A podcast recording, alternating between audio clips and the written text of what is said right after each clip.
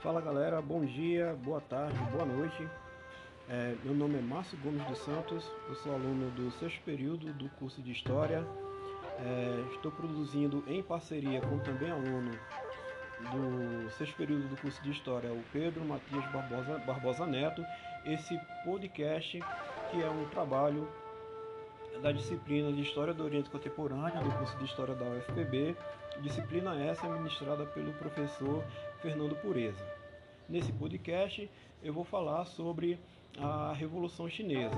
Eu vou remontar um pouco a, as guerras do ópio para tentar contextualizar é, essas revoluções, o imperialismo é, europeu que tornou essa, essas revoluções possíveis na China já no século XX.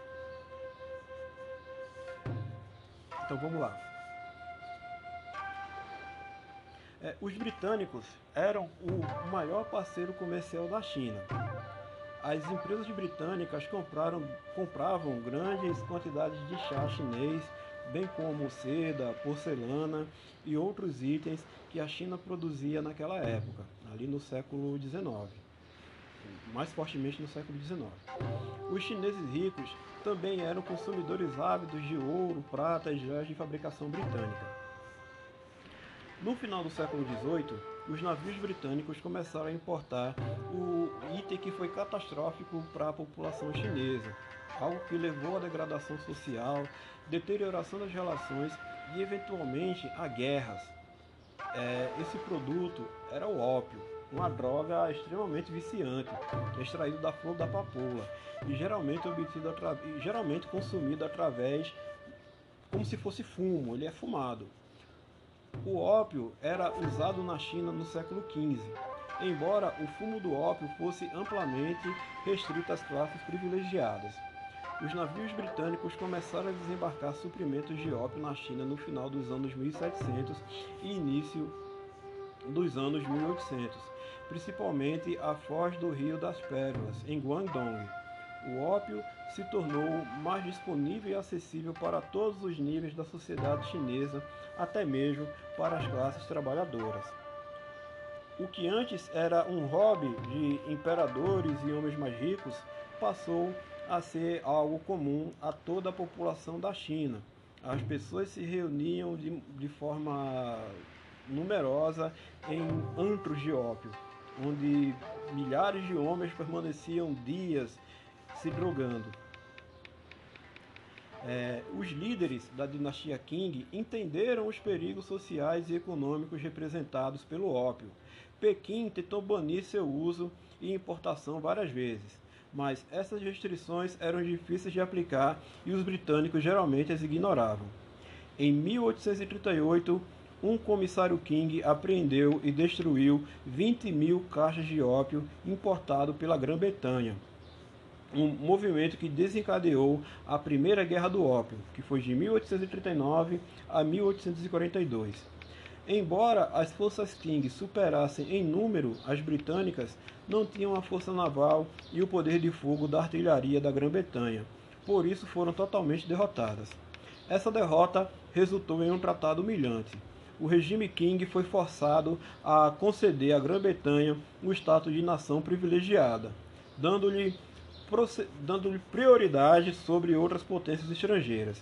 A região ao redor do delta do Rio das Pérolas, onde hoje fica Hong Kong, foi cedida ao controle britânico. Uma segunda guerra do ópio começou em 1856, depois que a Grã-Bretanha tentou alavancar os funcionários King para mais concessões, incluindo a legalização do ópio. Mas mais uma vez, os militares Qing sofreram uma derrota humilhante e o imperador foi forçado a um tratado unilateral. O Tratado de Tietzin de 1860 removeu as últimas barreiras significativas ao imperialismo estrangeiro na China. Os portos do país foram abertos para navios estrangeiros. O uso e a importação do ópio foram legalizados.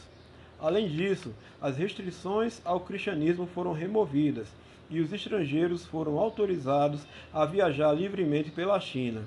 os governos estrangeiros foram autorizados a estabelecer é, ligações com postos diplomáticos na capital imperial. Com as portas da China agora abertas, diplomatas, funcionários, comerciantes e missionários estrangeiros invadiram a região durante a segunda metade do século XIX. As potências imperialistas estrangeiras mais agressivas, Grã-Bretanha, França, Alemanha, Rússia e Japão, negociaram com oficiais regionais e senhores da guerra para construir suas próprias esferas de influência dentro da China. Comerciantes e agentes estrangeiros passaram a exercer forte influência se não controle sobre o governo e o comércio nessas regiões. O crescimento dessas esferas de influência criou uma coxa de retalhos de enclaves estrangeiros que funcionaram quase como colônias virtuais dentro das fronteiras da China. Os governantes Qing mantiveram sua soberania e controle do governo nacional, embora, na realidade, grande parte da China estivesse sob controle estrangeiro. Muitos observadores acreditavam que a China acabaria se desintegrando em várias colônias distintas, cada uma controlada por uma potência estrangeira. Essa ideia se refletiu em desenhos animados ocidentais que retratavam a China como uma torta ou um bolo gigantesco cortado e devorado por monarcas europeus. Enquanto isso, o regime Qing parecia totalmente incapaz de prevenir ou resistir a esse processo. Para piorar a situação, em 1894, a China novamente se viu em guerra, dessa vez com o Japão.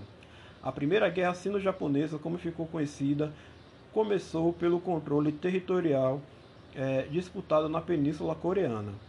Essa guerra foi outro desastre para a China.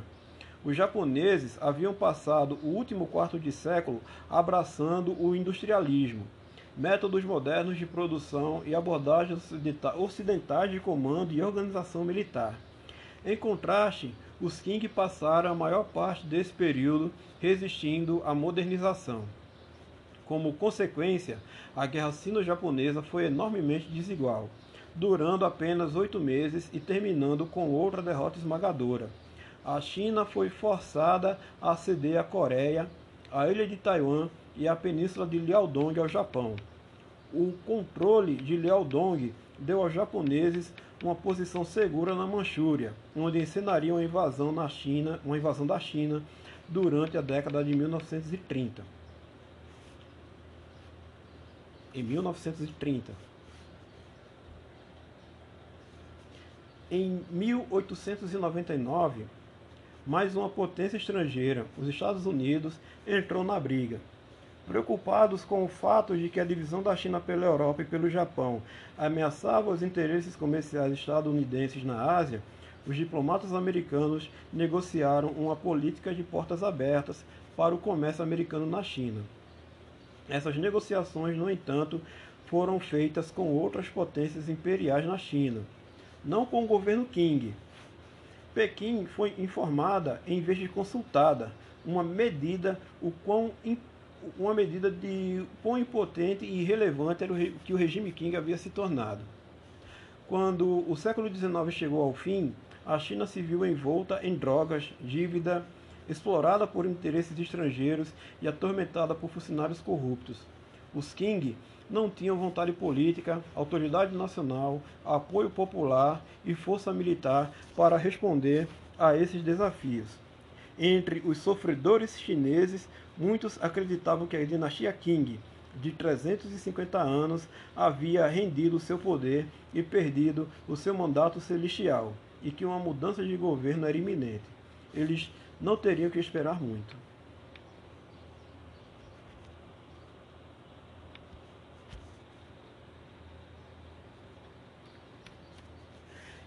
No início do século XX, a China era um império com uma história de mais de 5 mil anos, que estava em franco declínio, tendo sofrido a penetração do imperialismo britânico, japonês, francês e norte-americano, que dominou diferentes partes do seu território.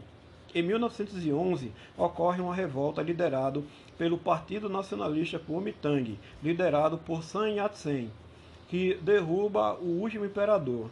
A débil burguesia chinesa não resolve nenhum dos principais problemas do país.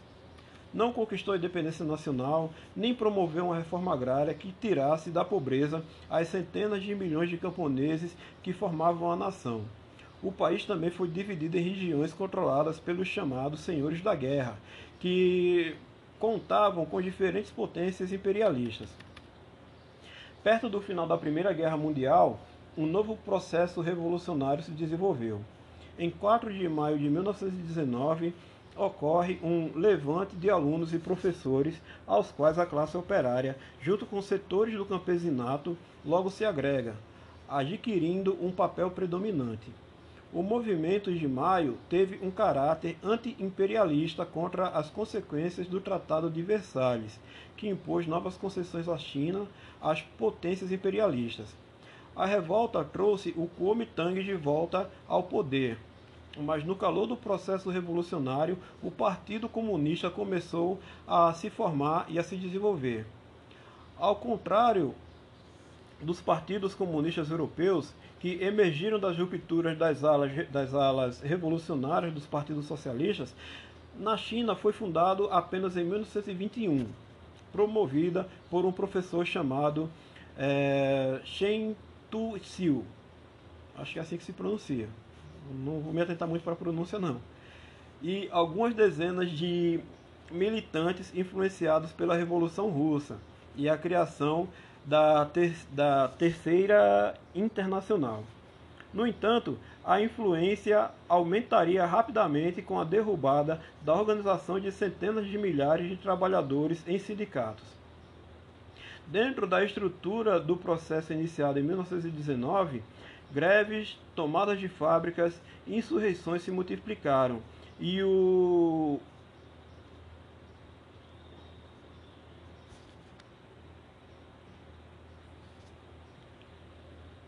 e o Partido Comunista Chinês aumentou sua influência e número de militantes.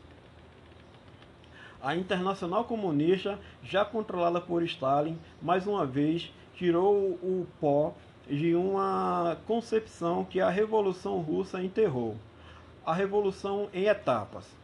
Assim, afirmou-se que na China se tratava de fazer uma revolução democrática burguesa e, portanto, cabia ao Partido Nacionalista Burguês conduzi-la.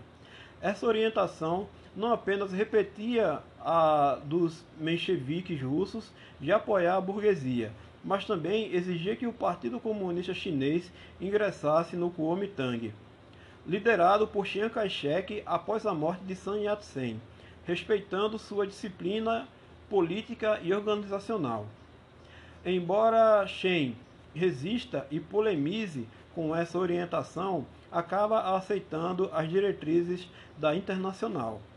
As consequências dessa linha seriam catastróficas. Em 1925, uma insurreição em Cantão, é... em 1926 em Xangai, todas lideradas pelo Partido Comunista. Em 21 de março de 1927, houve uma nova insurreição em Xangai, a cidade mais industrial da China. Todas as fábricas foram paralisadas, barricadas foram formadas, o arsenal foi tomado, criando batalhões de trabalhadores, e a cidade foi deixada nas mãos dos comunistas. No entanto, guiado pelo, pela orientação stalinista, o Partido Comunista abre as portas para a entrada do exército de Chiang Kai-shek, que desencadeia um massacre que termina com mais de 50 mil comunistas mortos. Após a derrota em Xangai, as diretrizes da Internacional atingiram uma virada ultra-esquerda, promovendo uma insurreição sem preparação ou análise da relação de forças em Cantão, que culminou com outro massacre a Revolução Chinesa. A derrota da Revolução e os massacres em Xangai e em Guangzhou reduzem o Partido Comunista ao mínimo.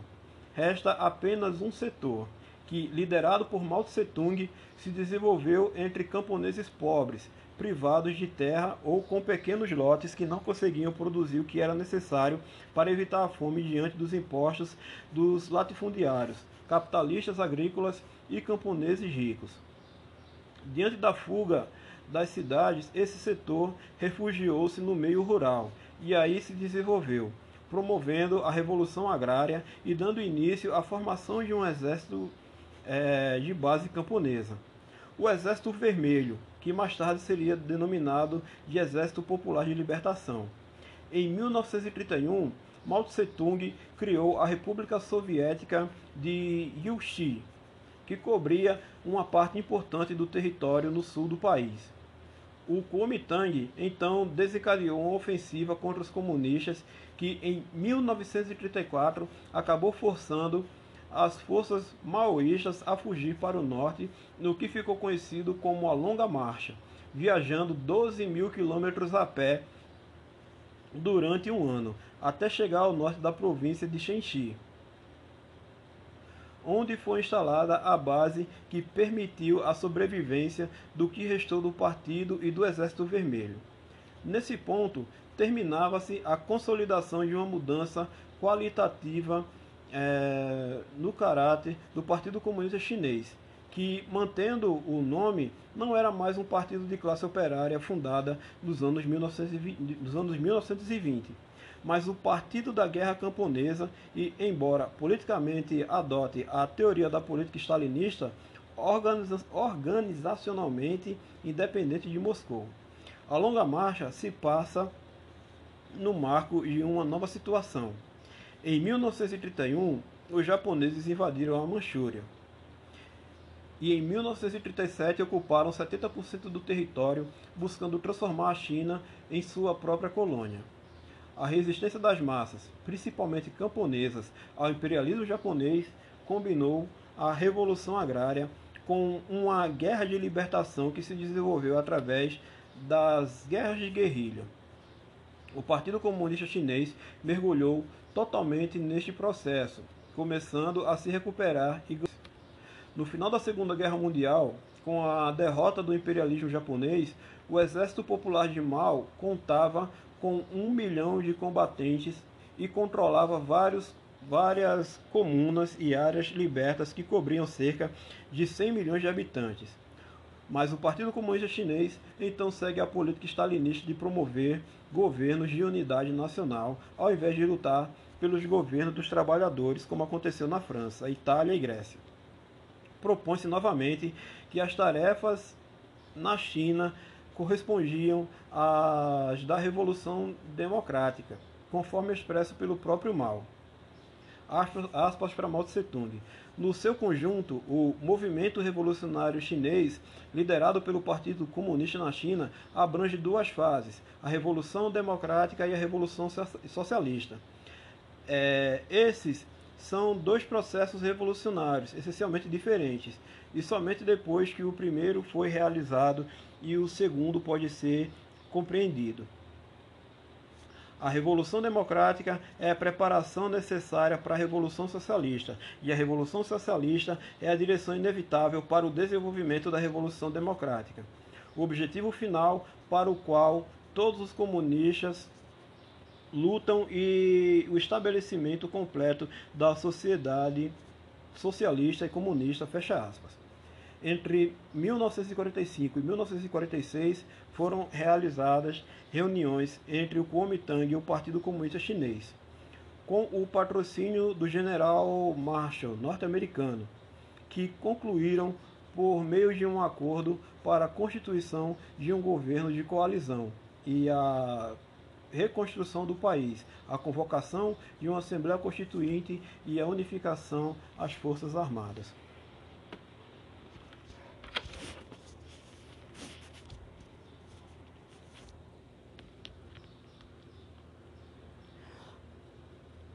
No entanto, Chiang Kai-shek, que tinha um exército maior que o de Mao Tse-tung, havia ficado com grande parte das armas japonesas e tinha apoio americano.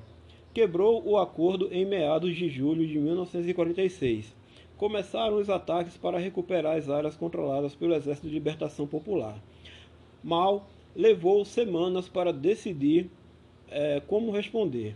Por último, perante o perigo de um massacre semelhante ao de 1927, por, por um lado, e a pressão dos camponeses que continuavam a lutar nos latifúndios por outro, decidiu enfrentar Kuomintang, dando início à Guerra Civil. A força do exército de Mao foi sustentada pelo apoio dos camponeses que se levantaram massivamente apoiando a Revolução Agrária, causando uma derrota do Kuomintang e a fuga de Chiang Kai-shek para Taiwan, sob a, sob a proteção norte-americana. Em 1 de outubro de 1949, em frente à praça de Tiananmen, em Pequim, Mao proclamou a República Popular da China, um elemento determinante para o triunfo revolucionário. Foi a situação mundial do pós-guerra. A partir do triunfo do Exército Vermelho da União Soviética em Stalingrado, não só começaram as derrotas do exército nazista, mas também uma imensa ascensão revolucionária. As massas europeias acabaram derrotando os regimes fascistas e com, a, e com as armas em seu poder estavam ao alcance da tomada do poder na Itália, França e Grécia. A política do stalinismo, que clamava pela construção de governos de unidade com a burguesia para reconstruir a Europa, barrou essa possibilidade. Mas a prioridade do imperialismo norte-americano era conter a ascensão da classe trabalhadora europeia e sua reconstrução, o qual alocou milhares de milhões de dólares. A Revolução Chinesa, por suas características, abriu debates em toda a esquerda mundial. O fato de ter ocorrido em um país semicolonial e com o campesinato como protagonista levou ao surgimento de todo tipo de teorias questionando o papel da classe trabalhadora, fundamentalmente dos países industrializados, como sujeito social da revolução, generalizando a experiência chinesa com a afirmação de que a revolução só era possível em países semicoloniais, liderados pelo campesinato e pelo método guerrilheiro. No trotskismo, questionou-se como analisá-lo do ponto de vista da teoria da revolução permanente. Em princípio, é importante notar que Lenin e Trotsky já haviam apontado que desde a ascensão do imperialismo, todos os, todos os fenômenos políticos e econômicos deviam ser analisados do ponto de vista da revolução mundial, não da revolução nacional. Em outras palavras, enquanto os países mais industrializados podem estar em melhor posição para alcançar o socialismo, a cadeia do sistema capitalista pode ser rompida no elo mais fraco, como já havia acontecido no caso da Rússia. O TRP, né, a Teoria da Revolução Permanente, afirmava que os países atrasados ou, se, ou semi-colonizados, onde a burguesia não havia cumprido as tarefas da Revolução Democrática, como a independência nacional e a reforma agrária, estas só poderiam ser resolvidas com o domínio da classe trabalhadora apoiado pelo campesinato a partir de, ao mesmo tempo, para realizar tarefas socialistas. Para isso, a diferença de um partido marxista revolucionário é indispensável. Quer dizer, um partido cujo programa é a Revolução Socialista para estabelecer a democracia operária e que toma é, cada revolução nacional como parte da luta para a revolução mundial e não como um fim em si mesmo. A, é, a Revolução Chinesa, por outro lado, reafirmou a teoria ao mostrar que a reforma agrária e a independência nacional só eram possíveis com o rompimento da burguesia, mas, é, mas ao mesmo tempo questionava o papel da classe trabalhadora como sujeito social e de partido marxista, revolucionário como um sujeito político. A revolução foi liderada pelo campesinato e por um partido stalinista, com sua concepção nacional de nacional-socialismo por outro lado, reafirmou a teoria ao mostrar que a reforma agrária e a independência nacional só eram possíveis rompendo com a burguesia, mas ao mesmo tempo questionava o papel da classe trabalhadora como sujeito social e de um partido marxista revolucionário como sujeito político. A revolução foi liderada pelo campesinato e por um partido stalinista, com sua concepção nacional, com sua concepção de nacional-socialismo. Por outro lado, reafirmou a teoria ao mostrar que a reforma agrária e a independência nacional só eram possíveis rompendo com a burguesia, mas ao mesmo tempo questionava o papel da classe trabalhadora como sujeito social e de um partido marxista revolucionário como sujeito político. A revolução foi liderada pelo campesinato e por um partido stalinista com sua concepção de nacional-socialismo. No entanto, o programa de transição escrita por Trotsky em 1938 não excluía a possibilidade teórica de que, sob a influência de uma combinação excepcional guerra, derrota, colapso financeiro, ofensiva revolucionária de massas e tal, os partidos, os partidos pequenos burgueses, sem, com exceção dos stalinistas, eles podem ir mais longe do que gostariam no caminho para o rompimento com a burguesia. A Revolução Chinesa, como depois a cubana, colocou essa improvável hipótese como um fato da realidade. Apesar do fato de que o programa de Mao era a revolução democrática em um governo de unidade nacional, a ascensão dos camponeses de um lado e a pressão do imperialismo do Kuomintang de outro, o levaram a travar a guerra civil que encerrou o Partido Comunista Chinês no poder. A eclosão da Guerra da Coreia em 1950, em 1950, que colocou as Forças Armadas dos Estados Unidos na fronteira com a China, levou o governo de Mao a terminar de liquidar os restos da burguesia nacional aliada ao imperialismo. Algo semelhante aconteceria anos depois em Cuba.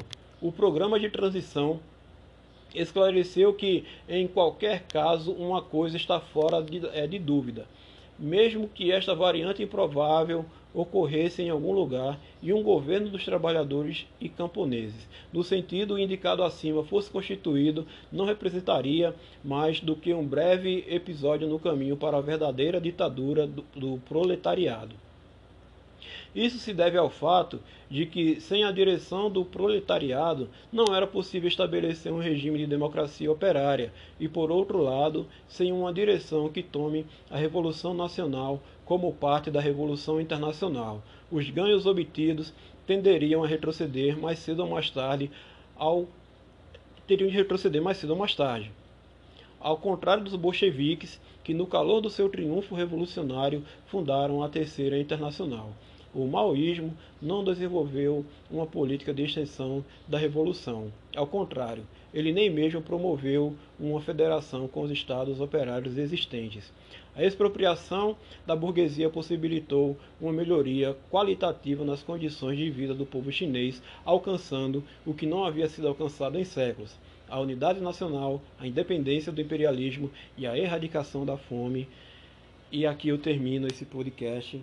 Né? Depois dessa revolução comunista, a China se tornou o, passou a, a se desenvolver a se tornar o que é hoje uma potência é, econômica, a, apesar de algumas algumas críticas ao como o governo chinês hoje em dia trata o, a, o, o, trabalhador, é inegável o quanto a China cresceu e evoluiu após ter se livrado do imperialismo europeu e imperialismo é, estadunidense. Né? Esse podcast, é, eu narrei o texto que foi produzido pelo Pedro Matias Barbosa Neto e nós fizemos em conjunto. Né? Eu encerro aqui esse trabalho. Obrigado.